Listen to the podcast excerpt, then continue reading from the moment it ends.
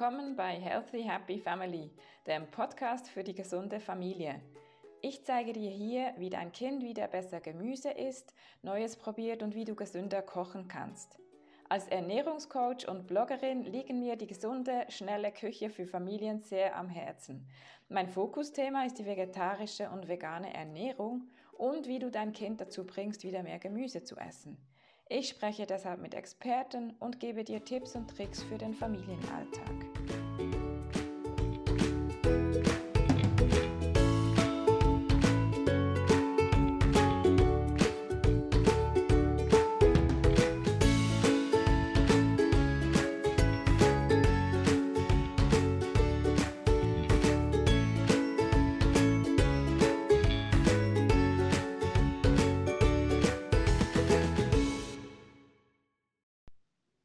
Hallo und herzlich willkommen zu meinem Podcast. Ich freue mich heute, dass ich über ein Thema sprechen kann, das mich schon länger beschäftigt und das ich auch in meinen Coachings immer wieder antreffe, weil auch Mamas zu mir kommen, die hochsensible Kinder haben. Und Hochsensibilität ist zwar immer mehr in den Medien, man liest auch immer mehr darüber, aber oft weiß man gar nicht so, was es ist und wie es aussieht. Und das Thema Essen ist bei Hochsensiblen ein ganz wichtiges, denn gerade wenn man hochsensibel ist, dann wird man auch beim Essen schwieriger sein und sehr oft sind da äh, ja mehr Picky Eater dabei. Ähm, wie das genau aussieht und was Hochsensibilität mit dem Essen eben zu tun hat, darüber spreche ich mit Celine, Kinderärztin und wir haben ein Live auf Instagram gemacht. Ich habe hier die Aufnahme von diesem Live, die ich als Podcast wiedergebe. Es tut mir leid, dass die Aufnahmequalität nicht optimal ist, wie wir sonst einen Podcast aufnehmen, aber weil das Interview ganz spannend war, möchte ich es euch nicht vorenthalten.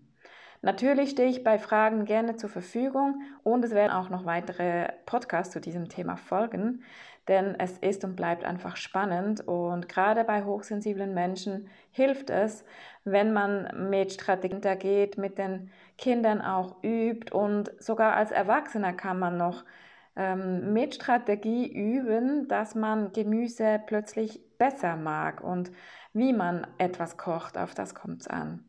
In den Show Notes findest du auch noch einige Infos dazu oder wie du auch ein kostenloses Kennenlerngespräch bei mir buchen kannst.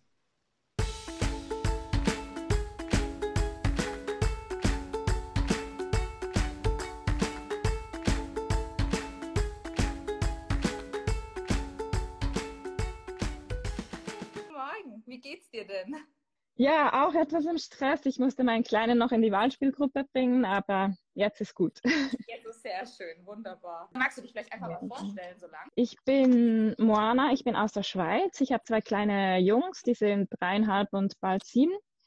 Ähm, ich, wir leben so vegetarisch-vegan und ja, gesunde Ernährung ist so mein Ding auch Picky Eater, wenn Kinder kein Gemüse essen, da biete ich auch Coachings an oder einfach Coachings für Familien, die gerne gesünder leben und habe einen großen Blog missbroccoli.com, wo ich ganz viele Familien- und Kinderrezepte poste und genau. Sehr schön, super. Ähm, dann starten wir doch einfach mal vielleicht, äh, was überhaupt Hochsensibilität ist, oder? Oder wo du der Sache begegnest, wo wir der Sache begegnen, vielleicht mhm. einfach so mal reinzukommen, ähm, für die, die jetzt gar nichts unter dem Thema auch sich vorstellen können. Genau. Ähm, also ich bin hier ja, ich habe, man kann das auch nicht irgendwie studieren oder so, weil Hochsensibilität ist irgendwas, das man oft nicht so fassen kann. Das ist so ein Punkt, der ganz wichtig ist. Es gibt auch oft keine Diagnose oder keine offizielle Diagnose von Ärzten. Und ich habe auch die Erfahrung gemacht, Ärzte wissen oft gar nicht, was das ist, dass es das gibt. Psychologen schon eher. Genau, man muss aber dazu sagen, vielleicht ganz kurz, es ist tatsächlich keine anerkannte Krankheit. Also ähm, Hochsensibilität genau. ist keine Diagnose. Also es gibt keinen Diagnoseschlüssel dafür. Deswegen ist es wahrscheinlich auch für uns Ärzte und auch für einige Psychologen ähm, so, so schwer zu greifen. Also ich weiß nicht, wie du das benennst. Ich sage immer gerne, es ist so eine Persönlichkeitsvariante, weil ich finde, damit kann man es eigentlich ganz gut umschreiben. Aber ja. Ja, genau, so könnte man es auch nennen. Es ist einfach, aber ich sage jetzt mal, Kinder, die vielleicht einfach ein bisschen anders erscheinen, auch Erwachsene, die können dann oft einfach hochsensibel sein. Und es gibt dann auch oft keine Abgrenzung zum Beispiel zu ADS oder ADHS. Habe ich auch die Erfahrung gemacht. Ähm, oder auch zu anderen, sage ich mal, vielleicht dann doch Krankheiten. Das ja. ist ähm, einfach gut zu wissen. Aber es gibt inzwischen so im Netz einige auch Coaches, die sich darauf spezialisiert haben, auch Psychologen, habe ich schon angetroffen, Psychologen. Ich glaube, man, man nimmt es schon ein bisschen durch inzwischen, dass ja. man das im Studium hat. Ich weiß nicht, ob es bei den Ärzten jetzt nee, auch so ist, aber eben, mhm. eben, genau.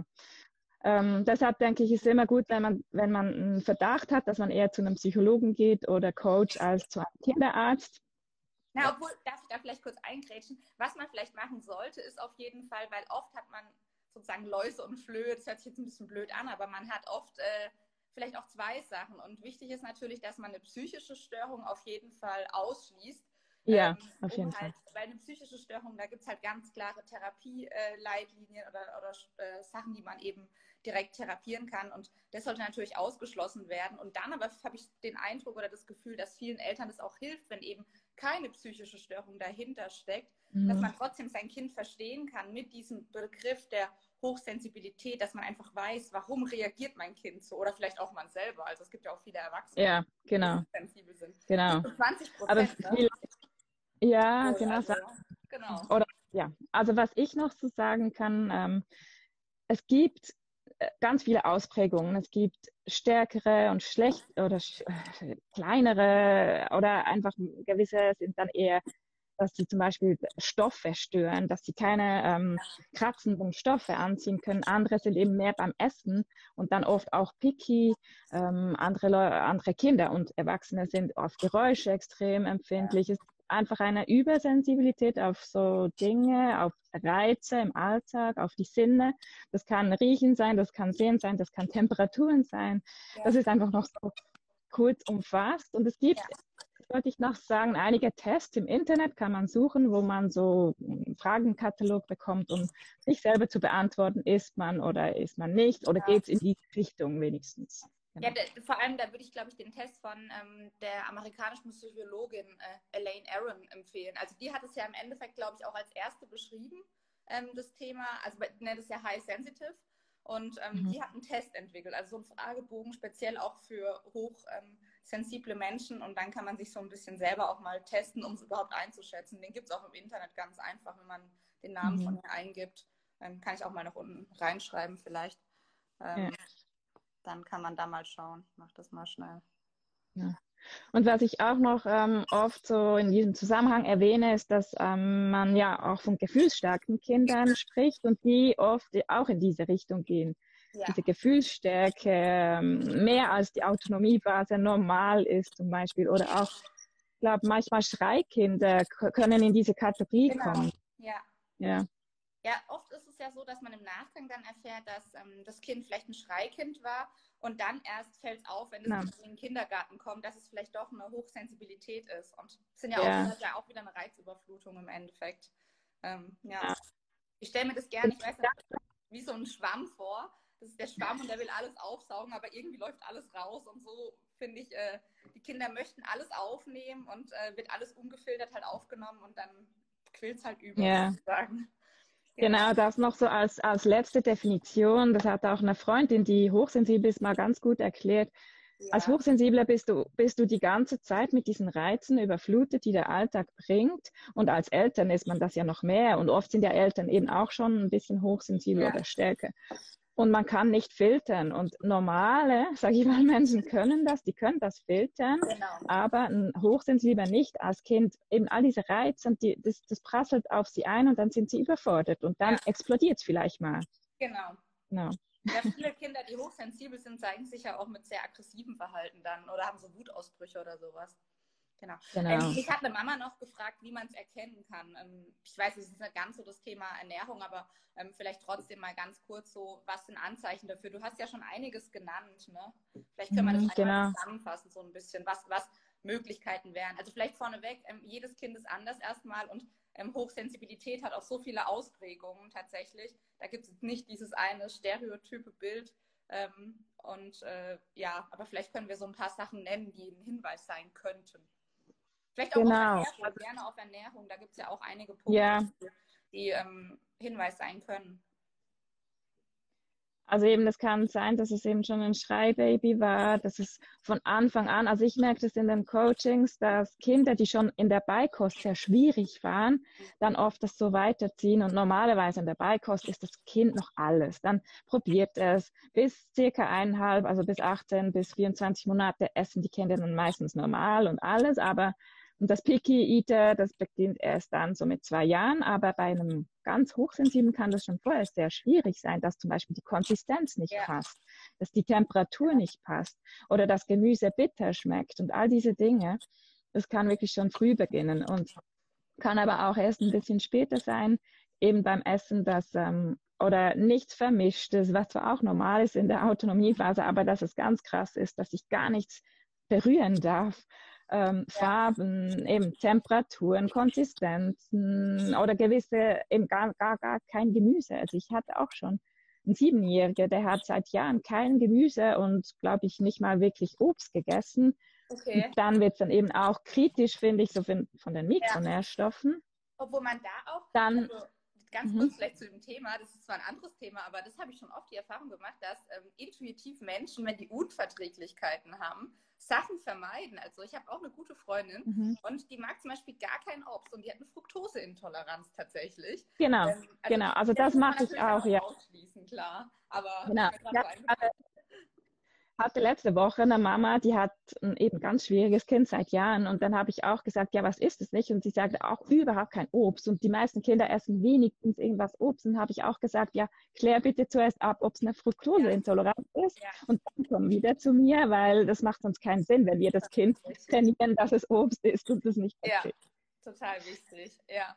Vielleicht ja. auch noch, äh, was wir oft haben, ist auch so, dass die Kleidung kratzt, die Schilder kratzen. Ähm, genau auch genau. helles Licht kann mal störend sein. Ähm, denen ist oft zu kalt oder zu heiß. Also die haben so Temperaturempfindungs, äh, also empfinden das als sehr sensibel.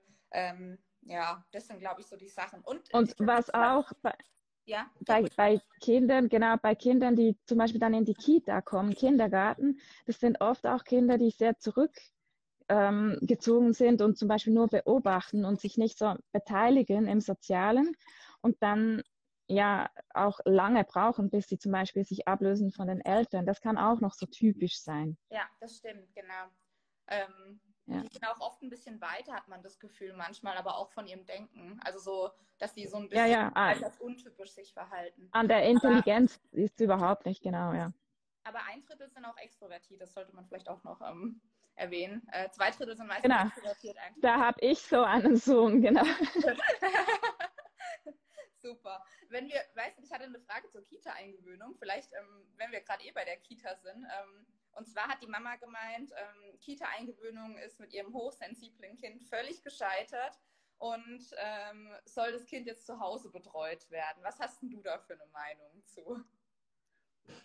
Ja, ich würde da dem Kind schon. Glaube ich. Ich glaube, ja. geschrieben.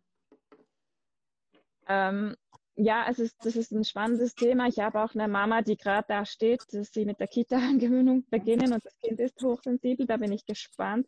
Ich würde dem Kind sicher Zeit geben und wenn es wirklich gar nicht geht, halt warten, aber dann doch versuchen, das Kind immer mal in kleinen Schritten von der Mama mal zu lösen oder mal irgendwo unterwegs sein und das sicher ein bisschen üben, dass das Kind unterwegs bei anderen Kindern mal ist, aber in einer kleineren Gruppe vielleicht, ja. weil das eben zu viel ist in der Kita.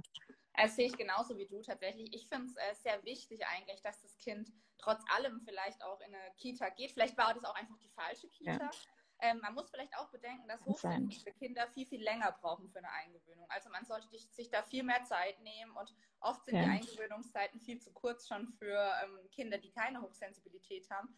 Und Kinder, die hochsensibel sind, brauchen eine viel, viel längere Eingewöhnungszeit. Dann muss man ja. natürlich gucken, ob es die richtige Kita war. Es gibt ja verschiedene Kita-Konzepte. Ähm, und in der Kita würde ich dem Kind auch immer ähm, gucken, dass das Kind Ruheräume hat. Also das ist, glaube ich, äh, ganz sinnvoll. Genau. Und sicher auch mit den Leiterinnen sprechen und, und äh, auch irgendwie mit einbeziehen, sei es beim Essen oder bei den Ruhepausen, dass das Kind sich zurückziehen kann. Genau. Ganz ja. ja, weil ich glaube, insgesamt bringt es natürlich nichts, wenn man ähm, das Kind aus allen Situationen rausnimmt, weil natürlich muss das Kind auch ein Stück weit ähm, konfrontiert werden mit so Situationen, weil die gehören einfach mhm. zum Leben dazu, ähm, um dann eben die Strategien zu finden, weil wir lernen ja nur, indem wir in Situationen ähm, sind und dann damit umgehen. Und das heißt, das Kind muss ja irgendwie lernen, mit den Situationen umzugehen und Strategien für sich zu finden. Und das kann es ja nur eigentlich, wenn es auch mal in unbequeme Situationen kommt. Natürlich nicht dauerhaft, weil sonst ist es ja. wirklich dauerhaft Stress und es explodiert, aber ähm, zeitweise sollte man schon auch ähm, dem Kind was zumuten, sozusagen. Genau, ja, das sage ich immer auch beim Essen. Ähm, ich habe auch schon, das war, glaube ich, ein Achtjähriger, der schon in der Schule war, schon wirklich sehr, sehr schwierig gegessen hat. Und der hat zum Beispiel nichts Süßes gemacht. Der war wirklich auch hochsensibel, sehr eingeschränkt beim Essen, nichts Süßes, was ja eben auch nicht so unter normal ja. läuft. Und der war aber selber schon so, dass es ihn gestört hat. Er konnte ja an keinen Kindergeburtstag und da was essen. Und wenn er Geburtstag hat, konnte er keinen Kuchen bringen, den der er ja essen ja, konnte. Er, ja. Und da haben wir dann genau das auch trainiert. Es ist wie ein Kind, das einfach mehr lesen lernen muss, dass ja. man unterstützen muss, damit es sowas wieder isst oder mag oder wenigstens eine Alternative hat. Und da, da macht man dem Kind keinen Gefallen, wenn man dem einfach nachgibt, sondern es mit ihm halt ein bisschen trainiert. Total. Jetzt sind wir eigentlich eh schon, meine Mama hat auch gefragt, wie soll man damit umgehen, ähm, was, was kann man tun. Ähm, das ist ja eigentlich, das sind wir ja gerade schon. Ähm, vielleicht so ein paar, paar Handlungstipps. Du hast ja schon ein bisschen angefangen. Was kannst du denn noch empfehlen? Ich glaube, auf Ernährung können wir ja gleich nochmal spezifisch eingehen, gerade mhm. dem Thema ähm, Picky Eater. Ähm, das haben wir ja auch noch dann gleich. Ähm, aber so, ich meine, du hast ja schon gesagt, Akzeptanz, äh, Geduld ist ganz wichtig, denke ich. Ähm, ja, ich glaube, das Wichtigste, also das gilt auch bei allen Picky Eatern, ist, dass man versucht, das Kind selber zu analysieren und zu verstehen, wo steht es und nicht von sich ausgehen und denken, das Kind muss doch jetzt diese Karotte essen oder diesen Brokkoli, sondern wirklich versuchen zu verstehen, was ist es, dass das Kind hindert oder ist es eben vielleicht die Farbe oder ist es die Temperatur? Vielleicht geht ja roher Brokkoli und einfach auch dann ein bisschen kreativ sein. Ja, oft ist es ja auch so, dass die Kinder einfach auch überfordert sind ähm, mit der einzelnen Situation. Da habe ich auch die Erfahrung gemacht, dass man dann ähm, den Kindern helfen kann, indem man wirklich ähm, Regeln aufstellt, auch so ein bisschen ähm, Rituale schafft ähm, vielleicht auch in so einer Situation, also Kinder haben ja oft auch diese Wutausbrüche, zumindest so habe ich das erlebt. Ähm, da kann man dann oft auch mit einfach geschlossenen Ja-Nein-Fragen dem Kind auch gut helfen, so ein bisschen Struktur wiederzufinden, weil die sind dann einfach so in so einem riesen Raum gefühlt verloren und mit so Ja-Nein-Fragen finden die dann oft dann wieder ihren Weg, um Sicherheit zu gelangen. Ja, also Struktur ist immer gut. Kinder mögen das ja sowieso dass man zum Beispiel eben eine geregelte Essenszeit hat, dass alle am Tisch sitzen, das ist wichtig. Ähm, und wenn ein Kind jetzt wirklich auch sehr picky ist, egal ob es jetzt hochsensibel ist oder nicht, ist auch ganz klar, dass Druck nichts hilft. Und bei einem Hochsensiblen ist es dann sogar kontraproduktiv, weil dann wird es noch mehr. Da muss man wirklich anders rangehen, mit Verständnis, mit spielerisch, mit vielleicht Geschichten, wenn sie älter sind ähm, eben kreativ sein und das mit dem Kind aber trotzdem irgendwie üben. Ich habe da schon wirklich verschiedenste ähm, Dinge ausprobiert. Ähm, manchmal hilft es zum Beispiel mit dem Kind einfach einkaufen zu gehen, auf den Wochenmarkt zu gehen, dass es mal das Gemüse in die Hand nimmt oder im Garten und dass ja. es wirklich mit diesem Gemüse beschäftigt. Und es gibt auch sehr gute Kinderbücher über Ernährung, dass man die anschaut und da steht ja. dann auch, warum muss man auch Gemüse essen und nicht nur Süßes zum Beispiel. Ja, ja, super Tipp eigentlich äh, mit den Büchern, gerade weil die ja eh sehr detailverliebt sind und auch immer sehr interessiert sind und so. Das stimmt total. Mhm. Und vielleicht auch noch, oft ist da auch weniger mehr. Ähm, heutzutage neigt man ja dazu, irgendwie gefühlt jeden Tag ein Programm aufzustellen für sein Kind und ähm, äh, einer Tag Touren, der andere Tag Tennis und jeden Tag ist irgendwas. Ähm, denen ist es oft zu viel tatsächlich. Ähm, Habe ich äh, das, also die Erfahrung gemacht. Oft ist es besser, mhm. ähm, nicht jeden Tag Programm zu haben, sondern wirklich auch gezielt Ruhepausen einzulegen. Ja, gerade bei Hochsensiblen ganz wichtig. Ja. Das ist äh, oft ganz sinnvoll. Genau. genau, weil wenn sie dann wieder überfordert sind, dann werden sie wieder noch weniger gut essen zum Beispiel ja. oder schlafen und ja. Total. Ähm, genau. Ich wollte mal kurz fragen, hat jemand eine Frage? Dann bitte einfach stellen oder Hand heben. Also da unten wird manchmal was reingeschrieben, aber das da war jetzt bisher, da war nur wie die Psychologin hieß, das habe ich reingeschrieben. Genau. Ja. Ah, was ich vielleicht noch habe, das kommt auch noch zum Umgang. Und zwar, wenn andere Familienmitglieder es als Humbug sehen. Was würdest, ja, das würdest ist du reagieren? Ja. ne? Ähm, ich sage mal, es ist gut, wenn man dann, also wichtig ist, dass zum Beispiel in der eigenen Familie der Partner das wenigstens versteht. Ähm, oder der Partner, vielleicht ist ja sogar der Partner auch ein bisschen hochsensibel, dass man das mit ihm bespricht und er sich damit beschäftigt. Da muss man irgendwie das hinkriegen. Ja. Wenn dann in großen, so Großeltern oder so das nicht verstehen, ja, Kommunikation ist halt doch das A und O, dass man halt mit ihnen mal an den Tisch sitzt und einige Dinge erklärt, warum das Kind so funktioniert und vielleicht auch Regeln, die man zu Hause hat, den Großeltern mitgibt. Ja. Was, ja. Aber ich glaube, es ist sehr schwierig. Ähm, ja, das ist wie mit den Süßigkeiten bei den Großeltern. Ja. Großeltern, die Kindern immer Süßigkeiten zuschieben oder schon einen riesen Schokoladentopf auf dem Sofatisch haben oder so.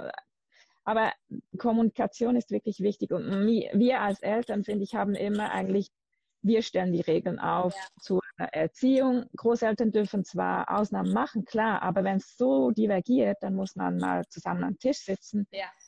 Ja. Ganz wichtig. Oder auch bei der veganen Ernährung ist es dasselbe. Ja. Ja, oft heißt es dann ja auch, ja, dein Kind ist so verweichlicht, äh, du musst da jetzt einfach mal ein bisschen äh, härter durchgreifen oder so. Ähm, ja, aber das bringt halt da in dem Fall gar nichts. Nein. Gut, sollen wir zum Thema Ernährung kommen, weil da kamen mhm. ein paar äh, Fragen. Ähm, und vielleicht ja. Hochsensibilität und Ernährung. Was hast du da für Erfahrungen gemacht? Wie hängt das mit zusammen? Also eben ähm, Hochsensible haben oft ähm, im Mundraum schon eine Übersensibilität und mehr Geschmacksknospen als andere. Ähm, also es muss nicht immer ein Hochsensibler sein, der das hat, aber die haben mehr Geschmacksknospen, vielleicht sogar bis zu 20.000 und ich glaube, ein Erwachsener hat um die 10.000 Geschmacksknospen. Und dann ist es klar, wenn man das weiß und ein bisschen darauf achtet, dass man, wenn man da was Überwürztes gibt oder Knoblauch gibt, dass das Kind das überhaupt nicht verträgt, weil das so stark ist. Ähm, deshalb können Kinder picky werden. Ja. Und deshalb können Kinder dann wählerisch werden und essen vieles nicht. Und da muss man sich mal überlegen, muss man ein bisschen zurück, zurück zu den Basics ähm, vielleicht nur leicht salzen, vielleicht nicht mit irgendwie noch Curry und so und zu vielen Dingen wieder. Alles, was zu viel ist, sondern einfach, einzeln. Und was ich auch gemerkt habe, ist, dass Hochsensible sehr schnell picky werden, weil ganz viel nicht geht, vor allem die Konsistenz. Ja. Ja, gerade so, ähm, so breiige Suppen finden die oft äh, total eklig, dann habe ich das Gefühl genau, das ist eher so, genau, oder dann nur breiig. Ähm, ich hatte sogar ein Kind, meistens mögen sie so krosse Sachen, alles Knusprige sehr gerne. Okay. Mein Kind im Coaching, die hat sogar die Nudeln, mussten angebraten sein, sonst hat die sie nicht gegessen. Okay, krass. Wahnsinn. Ja. ja. Aber die haben es dann wirklich hingekriegt, dass sie mal wieder normal Nudeln gegessen hat. Das war so ein Ziel. Und da ging es ja. auch nicht mehr um Gemüse, sondern einfach allgemein so ein bisschen normaler zu essen, dass man ja. auswärts essen kann.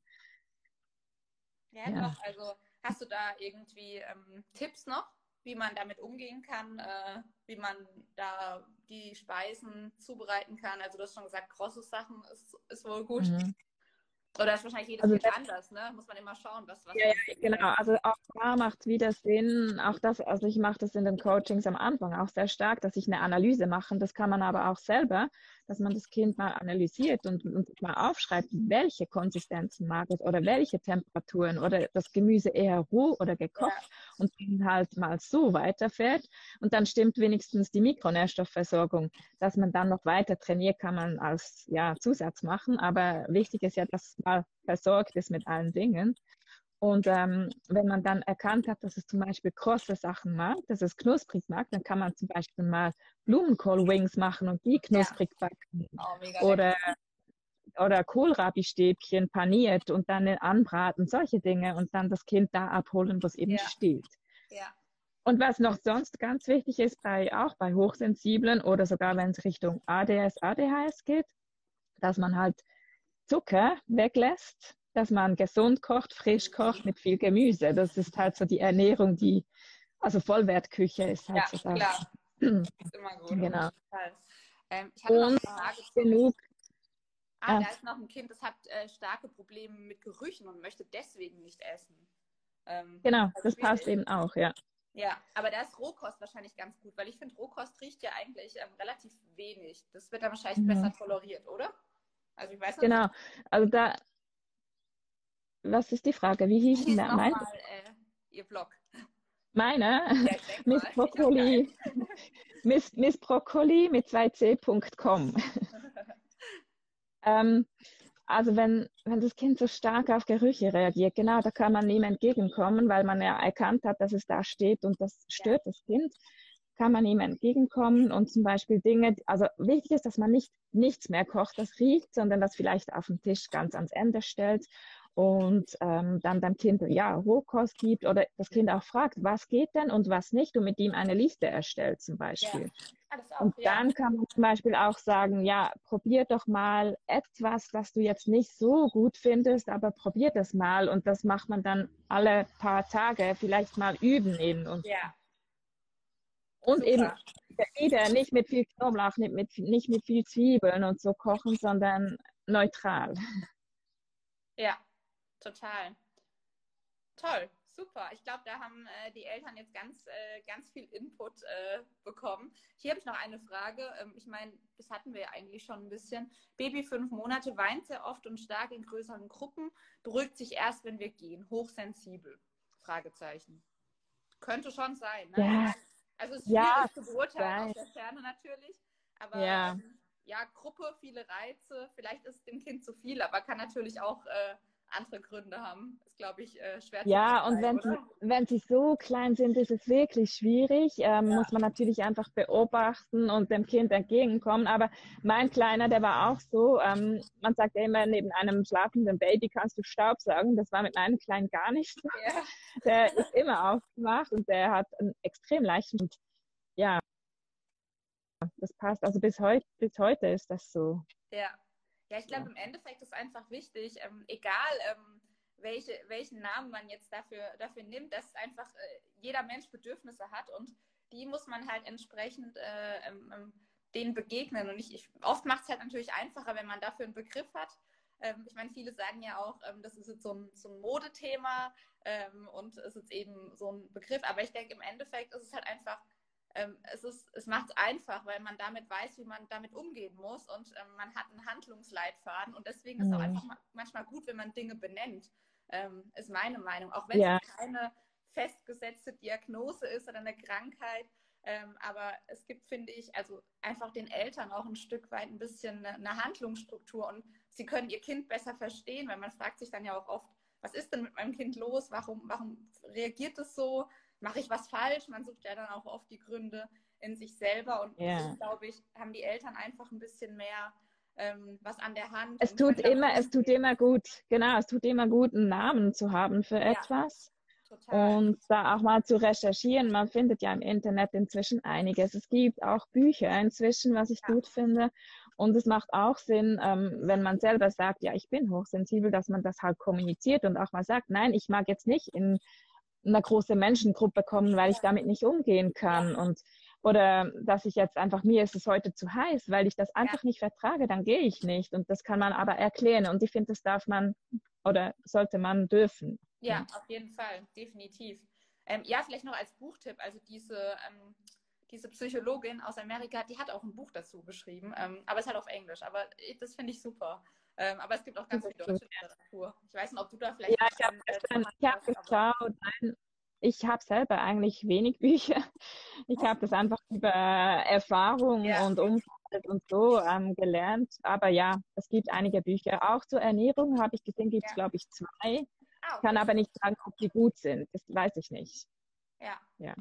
Ähm, Oder, eine Frage. Wie kann man ein hochsensibles Kind beim Lernen unterstützen? Also ich, also ich sagen, ja, fang du an. Ja.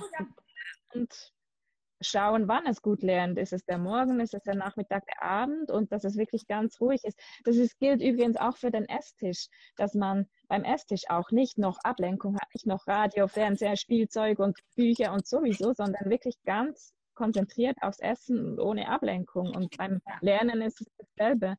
Und dann rausfinden, ob vielleicht ja eine Viertelstunde und dann kurz Pause und wieder eine Viertelstunde oder ob es was zu essen braucht. Ich habe auch die Erfahrung, Hochsensible brauchen öfter mal Essen, also nicht, die können nicht drei Stunden ohne Essen sein zum ja. Beispiel. Ähm, ja, aber auch da wieder das Kind versuchen zu verstehen und mit dem Kind zu schauen, was könnte passen. Das ja. ist ganz und da auch wieder gucken, äh, keine Überforderungen, ausreichende Ruhe. Genau. Eigentlich ist das Ganze so eine achtsamere Lebensweise, die man sich ja. aneignen muss, wenn man es nicht schon tut. Ja. Genau. Und vielleicht auch gucken, wenn das Kind alt genug ist, dass das Kind auch auf sich selber achtet. Also auch da, ähm, dass es dann verbal auch sagen kann, das ist mir jetzt zu mhm, viel. Genau. Dass es das lernt, einfach auch sich auszudrücken und äh, seine Gefühle. Das ist ganz wichtig, ja. Ja, genau. Super. Ja. Ich glaube, du musst mal ähm, Ah nee, das hatten wir ja schon. Das kam doppelt jetzt. Ich schaue nochmal äh, mit deinem Blog, weißt du? genau, die Frage hatten wir schon. Ähm, man kann das auch auf meinem Profil, auf meinem Profil genau. im, im äh, kann man das auch alles finden, genau. Ähm, Sensibilität auch ein Symptom beim selektiven Mutismus. Ja. Ähm, ja, das ist ein spannendes Thema. Mhm. Ähm, ich habe damit jetzt nicht so viel Erfahrung, ähm, habe jetzt zwar ein Kind im Coaching. Ähm, ich glaube aber, dass man da einfach auch dem Kind begegnen muss und der Ansatz, das Kind verstehen, wo es steht und mit dem Kind da einen Weg finden und ganz kleine Schrittchen machen und das Kind da abholen, wo es ist, das bringt einfach ganz viel.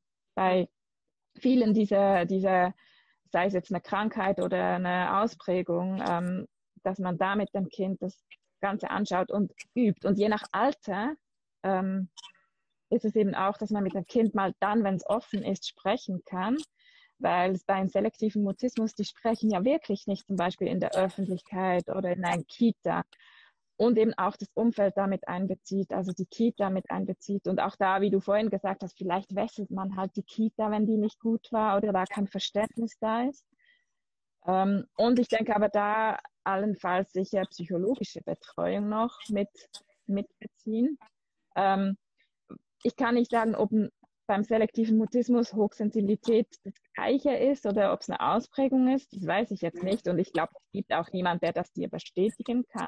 Nee, da gibt es keine, also ich kenne zumindest keine Studien dazu tatsächlich. Eben, Aber das genau. kann sich sicherlich bedingen, also ähm, kann sicherlich miteinander. Ja, aber ich denke, es können einfach ähnliche Symptome sein. Und da kann man wirklich versuchen, das ähnlich anzugehen und ähnlich ähm, ja, zu analysieren und zu, zu üben und so dem Kind zu begegnen.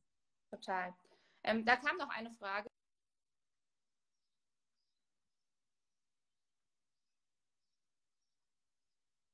zu achten. Geht ja vielleicht auch auf die, ähm, auf die äh, Erzieherin. Also ich meine, kann man ja darauf auch beziehen. Ich denke, geht wahrscheinlich einfach darum, ähm, im öffentlichen Umfeld, äh, wie man es den Leuten beibringt. Hast du da Tipps? Ich habe den Anfang der Frage nicht verstanden, es war kurz weg. Ah, Kannst du es okay. nochmal? Ähm, wie bringt man der Lehrerin bei, auf hochsensible Kinder zu achten? Aha. Ja, ähm, eben auch da die Kommunikation. Vielleicht erstellt man auch ein Blatt und gibt das der ähm, der Lehrerin ab und sagt, ja, mein Kind ist so und so ausgeprägt und braucht das, damit es gut lernen kann oder sich konzentrieren kann oder es braucht einfach ab und zu eine Ruhepause, damit das Kind da unterstützt wird. Ähm, eben und vielleicht mal ein Gespräch suchen, wo man zusammen am Tisch sitzt und das kurz ein bisschen erklärt, wenn die noch nie ja. damit zu tun hat. Ich denke, das ist das Wichtigste. Also das finde ja. ich auch wichtig, mit den Leuten einfach sprechen. Ich denke, wenn man das erklärt ja. und ähm, den Lehrern dann vielleicht auch einen Handlungsleitfaden gibt. Also ich meine, jedes genau. Kind ist auch anders und ähm, oft ist ja auch einfach eine Überforderung, ähm, dass man nicht weiß, wie man jetzt damit umgehen soll. Man hat die, die Klasse und plötzlich kriegt das Kind da irgendwie ähm, einen Anfall oder man, und man weiß dann gar nicht, wie mit umgehen, wenn man da einfach den Lehrern was an die Hand gibt, von wegen, wenn mein Kind das und das macht, dann kann, tut das gut oder lasst es lieber sein. Ähm, dann fühlen sich die, glaube ich, die Lehrer auch sicherer. Es ist ja auch oft einfach auch eine Unsicherheit, dass man nicht weiß, was es ist, wie man damit umgehen soll, ähm, was es überhaupt soll. Also ich denke einfach, das Gespräch suchen, das, das bringt immer was. Ähm, und da auch wirklich ja. wertschätzen, miteinander umgehen, offen. Es hat halt noch nicht jeder von dem Thema gehört und ähm, ja. Das ist so, genau. Ich glaube, ja. das hilft am meisten. Ähm, und es gibt aber ja. auch so einen Verhandlungsleitfaden übrigens für Erzieher. Habe ich äh, durch Zufall äh, letztens entdeckt. Ah, äh, da steht okay. dann, wie man, wie man äh, mit einem hochsensiblen Kind in der Kita umgehen soll. Ähm, ist ganz schön gemacht. Ähm, muss man, ich weiß gar nicht, wo ich es auf irgendeiner ähm, Erzieher-Kita-Seite. Aber es ist echt ganz, äh, okay, ganz toll cool. gemacht. Also das kann man denen vielleicht ja auch ans Herz legen dann.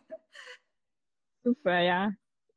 Genau. genau. Super. Toll. Ich glaube, wir haben äh, ganz viel äh, besprochen. Ähm, wie ich werde es live abspeichern und ähm, ihr könnt dann auch drunter noch, wenn noch Fragen offen sind, gerne auch nochmal äh, kommentieren und Fragen stellen. Ähm, ich denke, dann werden wir genau. auch mal schauen, ob da was ist, äh, was jetzt im Live nicht beantwortet wurde oder nochmal beantwortet. Genau, oder auch direkt bei mir geht auch. Genau, genau. oder direkt die Moana anschreiben. Ähm, ich verlinke sie auch in dem Live, also dann findet ihr direkt zu ihr. Genau. Ansonsten danke ich dir recht herzlich. Ich fand es super spannend. Also es ist echt äh, ein Ja, danke auch. Und ähm, toll, dass wir das gemacht haben. Ähm, ich wünsche dir noch ja. einen schönen Tag. Ähm, danke, wünsche ich dir auch. Ne? Ja. Gut. Tschüss. Tschüss.